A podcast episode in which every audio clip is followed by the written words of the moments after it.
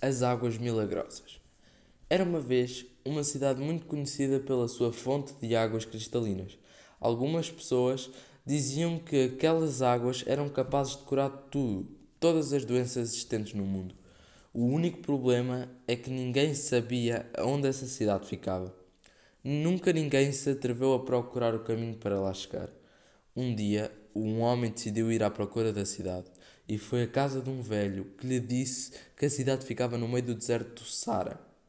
E ele começou a procurar lá. Passados três dias, já não aguentava mais.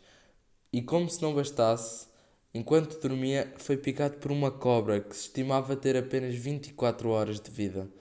Ao perceber-se da cobra que o havia picado, ficou de rastos, pois não conseguia andar e estava perdido no deserto. Não sabia mais o que fazer.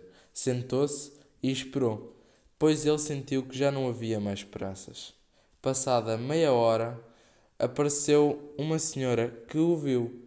Ao contar-lhe o acontecimento, ela levou-o até à tão espantosa cidade, que ficava no meio do nada, pois não se via uma única árvore, só havia areia.